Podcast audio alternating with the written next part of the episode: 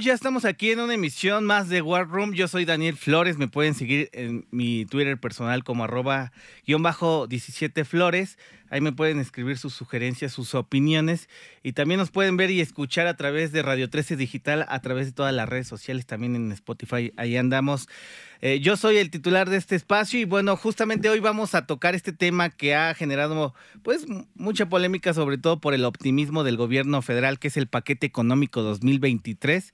En otras palabras, es el presupuesto que se le da a las dependencias y cómo se va a gastar pues el dinero público para el próximo año. Para este tema le agradezco muchísimo los minutos aquí a Ana Lambarri, que es investigadora del área de gobierno y finanzas públicas del Instituto Mexicano para la Competitividad, mejor conocido como IMCO. ¿Cómo estás, Ana?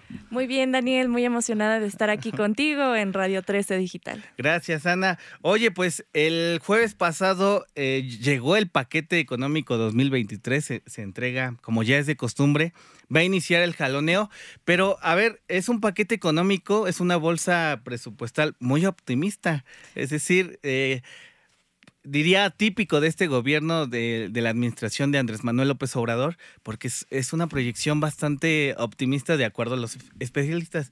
En términos generales, ¿cómo la ves? Así es, Daniel, pues como bien mencionas, el, este 8 de septiembre, este jueves, eh, llegó el paquete, este regalo para todos los que nos dedicamos a finanzas públicas. Eh, pues como bien mencionas, muchos analistas ah, han calificado este paquete de optimista y este, eh, sobre todo en la parte de variables macroeconómicas, que es la parte de, este documento de criterios generales de política económica, donde pues eh, se, ven todas las estimaciones de la Secretaría de Hacienda y Crédito Público en cuanto a diferentes indicadores económicos, como lo es el Producto Interno Bruto, que significa que cuánto vamos a crecer, eh, cuestiones como inflación, que pues es ahorita el tema ¿no? Exactamente, porque pues todas, todos nos hemos visto afectados por la inflación, pues bueno, ahí están también eh, eh, contenidas las estimaciones para la inflación, eh, el tipo de cambio, cuánto va a costar un dólar. Eh, cuántos pesos va a costar un dólar, eh, temas como tasas de interés y temas como precios del barril de petróleo también, sumamente importante. Oye, a ver, eh, con este proyecto de presupuesto que llega a la Cámara, digo, ya sabemos que se va a discutir, ya sabemos que van a empezar los jalones y de quítale de acá para ponle ponle acá. Pero a ver, las dependencias ganonas de un inicio, que las que siempre generan polémica, ¿cuáles fueron? ¿Y por qué, eh, a su consideración del IMCOP, creen que podría ser eh, un exceso o está bien en términos generales? Pues mira, Daniel, eh, bueno, antes que nada, como bien mencionas, uno de los componentes de este gran paquete, pues es el proyecto de presupuesto. Proyecto porque aún tiene que ser aprobado, por la Cámara de Diputados. Como bien mencionas, luego hay estos jaloneos que lo, ya lo he comentado varias veces, no quiero parecer tampoco disco rayado, pero por más que se hagan estos jaloneos y que estén los grupos de oposición pues muy presentes, rara vez vemos que... Eh, se modifican, Se modifican, o sea, realmente este 15 de noviembre lo que vamos a ver es el mismo presupuesto, en el proyecto, con algunas eh, reasignaciones, con algunos ajustes. Pesos más, pesos menos. Pesos más, pesos más, menos. Eh, como eh, decíamos, pues es un proyecto eh, que han calificado de optimista porque, pues en comparación con el presupuesto aprobado para 2022, que eh, suena lejano hablar de, 2023, todavía no se acaba 2022, pero aquí en, en 2023 se había aprobado un presupuesto de 7.08 billones de pesos.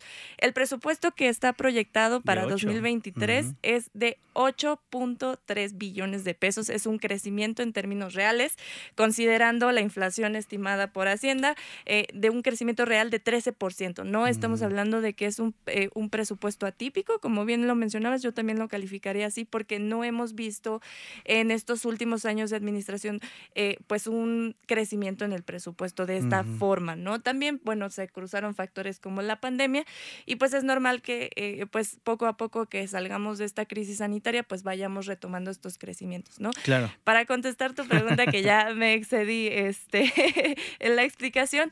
Eh, pues no vemos tampoco ahora sí que eh, mm, recortes, grandes recortes. De hecho, eh, contrario a lo que se había mencionado anteriormente, no hay eh, recortes en las dependencias, en las, en las secretarías. de hecho, todas las secretarías reciben en términos reales, aunque sea un pequeño aumento de 2%, eh, las secretarías, por decirlo así, ganadoras, pues están turismo, la Secretaría de Turismo que tiene un aumento del 115%, bueno, se proyecta este aumento de 115%. ¿Por qué? Porque la mayoría de los recursos, 143 mil eh, millones de pesos aproximadamente, se irán a eh, pues el Tren Maya, ¿no? El Tren Maya ya está en una fase de construcción un poco más alta, entonces ya, ya va más adelantada esta obra, está este proyecto prioritario y pues vemos también que eh, por eso se incrementan los recursos a la Secretaría de Turismo, porque pues los recursos salen de esta dependencia. Claro. Otra dependencia que también eh, eh, va a aumentar su presupuesto es la Semarnat con el 80% de, de aumento y la Secretaría de Bienestar, que también pues recordemos que de aquí salen varios programas sociales con el 32% también. Oye, pues interesante, sobre todo, bueno, Tren Maya, obra insignia del gobierno federal, la Secretaría de Bienestar, pilar en este gobierno y obviamente pues el turismo.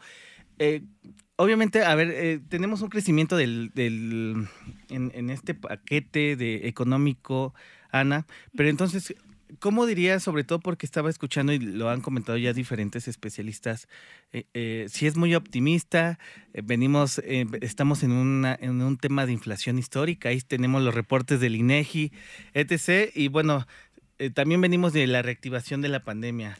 Ana, sobre todo, ¿qué te dice este paquete, más allá de que sea optimista? Eh, sobre todo, pues, no hay recortes. A mí me sorprendió mucho que los organismos autónomos, bueno, incluso hasta este tema del INE, que si era recorte o no, que si era burocracia dorada, el INAI, etc., no hubo recortes. ¿Qué, qué, te dice sobre todo, pues, la postura del gobierno federal y cómo presentan, eh, lo acabas de comentar también, de que ya son cambios mínimos, tal cual así históricamente se aprueba. Pues sí, eh, eh, precisamente por eso se hace este comentario de que es un presupuesto optimista, porque en lugar de... Eh, pues de hacer recortes, como te decía que previamente se había mencionado que se iban a recortar los recursos a las dependencias, tampoco hay recortes a los órganos autónomos, lo cual, pues bueno, al final es una muy buena noticia porque pues recordemos que los órganos autónomos eh, pues sirven como contrapeso al Poder Ejecutivo. Y que no le han gustado a este gobierno, ¿no? Exactamente, y que por lo general han estado ahora sí que en la lupa. Eh, pero bueno, también eh, recordar que los órganos autónomos, por ejemplo, ellos se asignan su presupuesto y ya tiene que pasar este, eh, es el Poder Ejecutivo quien eh, asigna estos recursos con base en el presupuesto que ellos estimaron. Y pues este ninguna, ninguna sufre ningún recorte, a excepción del, del INEGI, el INEGI sí eh, recibirá un recorte mm, de acuerdo con lo estimado en el proyecto de presupuesto del 14%, pero bueno, también el INEGI recordemos que también trabaja por temporadas eh, en proyectos fuertes, como lo son los la elaboración de los censos, el levantamiento de datos para encuestas grandes, entonces por eso puede variar el presupuesto, ¿no? Pero también hay que seguir esta discusión para estar eh, seguros de que no no no no se debe a presiones políticas, ¿no? Claro. Bueno, ahí nada más como paréntesis el, en el INEGI Julio Santaella el anterior me decía, por es que no va a haber un censo agropecuario, ah. creo que era lo que me decía, por eso tampoco hay que alarmar, alarmarse, ¿no? Oye, a ver, entonces, con todo y esto en lo que, lo que se viene en la discusión en la Cámara de Diputados con, entre Morena, el bloque opositor, eh, lo que se está discutiendo sobre todo las presiones políticas, eh, algunos diputados me decían, ¿de dónde va a salir ese dinero? O sea, hay una ya fuerte presión de recaudación de parte del gobierno federal, pero también eh, en caso de que no se logre cuál, se cuál sería el escenario, entiendo que también este paquete económico se debe a que quieren mostrar eh, pues cierta seguridad y certidumbre a los inversionistas, etc. Pero, a ver, eh, ¿de dónde sale este dinero? Sobre todo porque hay un crecimiento, cuando, cuando no, la, no, la, no la había. Pues sí, Daniel, aquí hay dos factores que yo quisiera mencionar. Eh, uno es el tema del crecimiento, ¿no? Que decíamos que es un crecimiento optimista. para el próximo año se espera un crecimiento del 3%, para, para 2023. Sí, de hecho es una estimación que se mm. ajusta porque en, dos, en abril de este año que se publican los precriterios generales de política económica, la Secretaría de Hacienda y Crédito Público había dicho que íbamos a crecer 3.5, en este documento se ajusta 3%, 3% y 2022 se estima cerrar con 2.4. Entonces... O sea, no está volado, ¿no? O sea digo, se va, al menos se ha ido ajustando con, con, el contexto. Hay que recordar que también hay factores exógenos como las crisis sanitarias, desastres naturales, guerras en Ucrania, entre Ucrania y Rusia. Entonces siempre van a haber factores exógenos que pues de plano van a impactar, impactar en, este, en este crecimiento. Se le llama un, un, este crecimiento optimista porque eh, se estima, eh, bueno, más bien otras eh, agencias como lo es eh, Citibanamex, que por ejemplo eh, había dicho que íbamos a crecer un 1.4%, mm. pues se, se, desbanca un poco de las estimaciones que hacen otras este, pues, agencias como lo es también el Banco de México, que esperaba un escenario de 1.6%. Entonces, mm. este es el factor que, que te digo de qué, qué pasa si no se cumple, ¿no? El problema es este. Bueno, un, por un lado el crecimiento y por otro lado también está el tema de la recaudación que tú mencionabas. Así es. El problema es que si no se recauda lo que se está estimando, ¿de dónde va a salir? ¿De dónde van a salir los recursos? No va a alcanzar para eh, pues pagar este, este lo que se promete, de presupuesto de 8.3 billones de pesos. Entonces, por más que no se hayan estimado recortes, pues definitivamente si no alcanza, o sea, mayores precios, mayores eh, costos, mayores gastos, no, va, no van a haber recursos suficientes para satisfacer las necesidades de todos y, los... Y ojo, o sea, no, no va a haber aumento de impuestos, de acuerdo a lo que dijo el gobierno. Por eso me resulta, sí está padre, sí eh, da certidumbre, pero ¿de dónde va a salir ese dinero, no? Exactamente, Daniel. Vas a hacer que me enganche en, la, en, el comentario que acabas de decir. Pero justamente otro componente del paquete económico es el mm. tema de la miscelánea fiscal. ¿no? Este a eso vamos. Eh, exactamente, a este, eh, este documento donde pues se estiman todos los, los nuevos impuestos, las modificaciones a impuestos ya existentes. La titular precisamente del SAT, Raquel Buenrostro, dijo que no iban a haber nuevos impuestos. Ella dijo que no, no va a aumentar los No van a haber nuevos impuestos qué bueno por todos nosotros que no vamos a tener que pagar un nuevo impuesto, pero pues también el hecho de no tener impuestos es eh, eh, pues malo para la recaudación, ¿no? La recaudación de ingresos que sirven para pagar este tipo de presupuesto. Y pues bueno, eh, el problema aquí, más allá, yo lo veo un poco a largo plazo y eso que ni siquiera terminamos 2022, pero si en, en, 2023 no tenemos nuevos impuestos, difícilmente en 2024 vamos a tener nuevos impuestos. ¿Por qué? Porque es un año electoral. Entonces, por lo menos en 2023 y 2024... No va a haber impuestos. No va a haber nuevos impuestos. Eh, la recaudación, al menos en la iniciativa de ley de ingresos, es optimista en, en el tema de, este, de, de, de la recaudación tributaria. Se proponen recaudar 4.6 billones de pesos a través de, impuestos todo el, ojo está enfocado en el impuesto sobre la renta, el ISR, que pues dicen que será el eje de estos ingresos tributarios, que tendrá un aumento anual del 9.9%. Y pues bueno, eh, también se estima que esta recaudación no baje, se recaudarán 2.5 billones a través de este impuesto. O sea, por ahí, por ahí le quieren hacer. Es la miscelánea, el proyecto. A ver, y nada más para también eh, los que nos están viendo a, través de Radio 13 Digital, Ana, eh, cuéntanos cómo está desglosado este, pues este paquete económico, sobre todo para las personas que quieran ver y consultar sobre todo, pues, eh, los apartados y cómo se va a gastar, por favor. Sí, claro que sí, Daniel. De hecho, justamente lo platicábamos aquí tras bambalinas, este, de, esta parte que pues muchas veces las personas no, no saben que pueden consultar el paquete económico. Eh, eh, está publicado en Internet, es obligación del gobierno federal publicarlo en Internet, en la página de la Secretaría de Hacienda y Crédito Público, en la sección de paquete económico. Pueden conocer los documentos, como mencionaba, está el documento de generales, ese se publicó en abril, ese está disponible en la página de internet, está disponible la parte de criterios generales, ahora que ya se publicó también el paquete económico el 8 de septiembre, la iniciativa de ley de ingresos y el proyecto de presupuesto de egresos y bueno, no hay miscelánea fiscal este año, solamente se hacen pequeñas modificaciones, pero todo esto se puede consultar en la página de internet de la Secretaría de Hacienda eh, recuerden solamente páginas oficiales del gobierno de México. No vayan a agarrar un link por ahí, porque lo ha pasado, ¿no? En PDFs que ni siquiera son oficiales. Exacto. Pero a ver, cualquier persona puede ingresar, puede ver cómo se va a gastar, a qué dependencia se les dio más y, bueno, pues si hay o no impuestos, ¿no? Al final de cuentas. Exactamente. Sobre todo es muy interesante en el tema del proyecto de presupuesto de egresos. No sé si es porque yo me dedico a finanzas públicas, pero a mí me parece muy interesante conocer el destino de, del gasto de cada una de las dependencias. Porque son impuestos que pagamos, ¿no? Y al final se traduce en eso. Exactamente, exactamente. Entonces, pues sí podemos conocer cuánto se va a la Secretaría de Energía, cuánto se va a Pemex, cuánto se va a pagar deuda, pagar pensiones. Es muy interesante. Son formatos que quizás tampoco son tan fáciles de entender. Tan amigables, ¿no? Pero eh, precisamente la Secretaría de Hacienda y Crédito Público tiene algunas alternativas, como lo es la página de transparencia presupuestaria. Viene en un formato mucho más ciudadano y lo padre de esta página de transparencia presupuestaria presupuestaria es que la información viene en datos abiertos. Entonces, mm. si tú quieres hacer sumas, restas. Ahí puedes hacerle de todo. Exactamente. Si ya eres más pro y le sabes a la programación, pues también puedes ahí hacer algunas visualizaciones muy padres. Entonces, eso está interesante, ¿no? Que también hay varias oportunidades para que la ciudadanía, pues estemos. Para que haga y deshaga. Exactamente. Oye, Ana, fíjate que parte de las preguntas, digo, ahorita retomamos el, el paquete.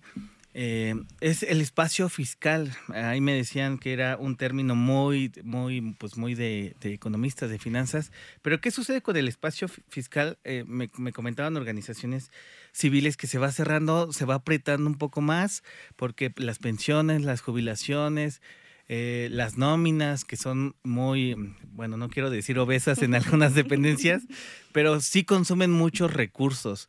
¿Qué sucede con este espacio fiscal en donde pues cada vez las rebanadas de pastel se vuelven más chiquitas, eh, pues ya no saben de dónde sacar, si le quitas acá, allá? ¿Qué sucede con esto y qué es? para que lo puedan entender. Sí, pues mira, como bien mencionas, hay eh, el gasto programable es todo lo que se va a las dependencias, todo lo que, como su, su nombre dice, se puede programar, ¿no? Pero hay gasto no programable, que es el que por más que quieras moverle, pues no se puede, ahora sí que tocar. No es negociable. No es negociable. Lo voy a poner en términos más ciudadanos, ¿no? Es como, eh, por ejemplo, cuando tú tienes que pagar un, este, el mínimo, aunque sea en la tarjeta de crédito, tú eh, eh, tienes que a fuerza pagar ese mínimo en la tarjeta. Entonces no tienes espacio para moverle, o sea, de tus gastos vas a destinar esa parte, ¿no? Lo mismo sucede a nivel federal con el gasto no programable.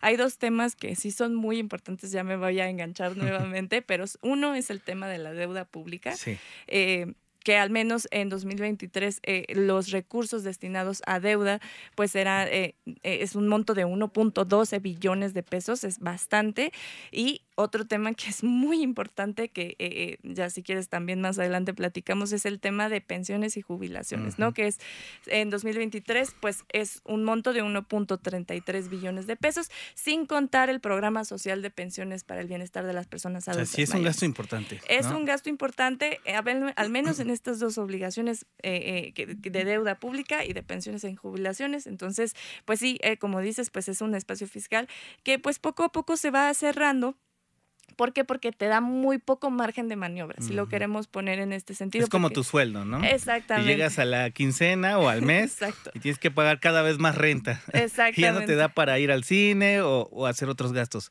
Así es ¿Sí entiendo bien? Sí, así más o menos. O por ejemplo, la inflación, ¿no? Ah, que, que la mm, inflación, antes comprabas a lo mejor cinco productos y ahora compras cuatro, ¿no? Entonces como que poco a poco se va cerrando este espacio y precisamente esa es pues la preocupación de muchos analistas, ¿no? De que no vamos a tener tanto margen de maniobra y por más que se aumente el presupuesto, si siguen aumentando las obligaciones, pues no vamos a tener tanto espacio fiscal. Oye, Ana, a ver, nada más como eh, una precisión, las jubilaciones y las pensiones, la tendencia es que se van a seguir incrementando.